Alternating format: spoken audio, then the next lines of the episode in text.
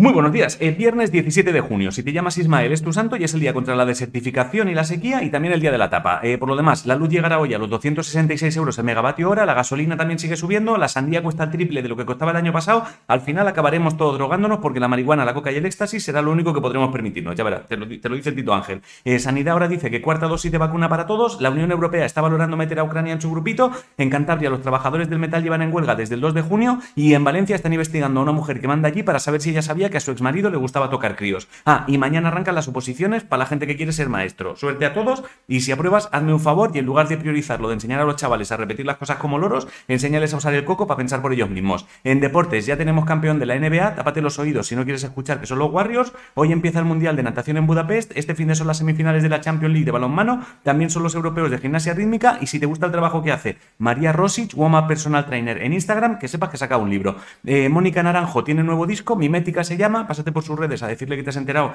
porque lo he dicho en el informativo. Beli Basarte ha sacado un nuevo EP llamado Nostalgia y el grupo BTS ha dicho que de separarse nada de nada, que eso es un bulo. La precuela de Toy Story, Boot Lightyear, este, de momento no se podrá ver ni en Oriente Próximo ni en Asia porque Disney no ha querido eliminar un beso lésbico. Ojalá sea un beso súper guarro, ¿eh? también te digo. O sea, que incluso la persona más abierta de mente cuando lo vea diga, por Dios. O sea, rollo Two Girls One Cup, pero en dibujos. En ciencia, en Esplugas de Llobregat han abierto el primer centro de cáncer infantil de España, que parece ser que es uno de los más grandes del mundo, y unos investigadores del Hospital San Pau de Barcelona parece que han dado con un tratamiento que todavía está en fase experimental, pero que podría funcionar contra los linfomas de Hodgkin que no responden a los fármacos habituales. Y en cosas del espacio, la nave coge piedras que hay en Marte ha encontrado restos de basura de cuando llegó a Marte. Así que enhorabuena, ya hemos empezado a llenar Marte de mierda. En videojuegos, hasta el 20 de junio puedes probar la demo gratuita de un juego llamado The Library of Babel en Steam y en eSports. Si tienes un proyecto relacionado con este tema y necesitas un empujón de pasta, que sepas que Team Heretics ha lanzado una movida llamada Heretics Labs, que te interesará echarle un ojo. Si no sabes qué comer, vete de tapas, obviamente. La frase de hoy, las crisis no quitan amigos, solo los seleccionan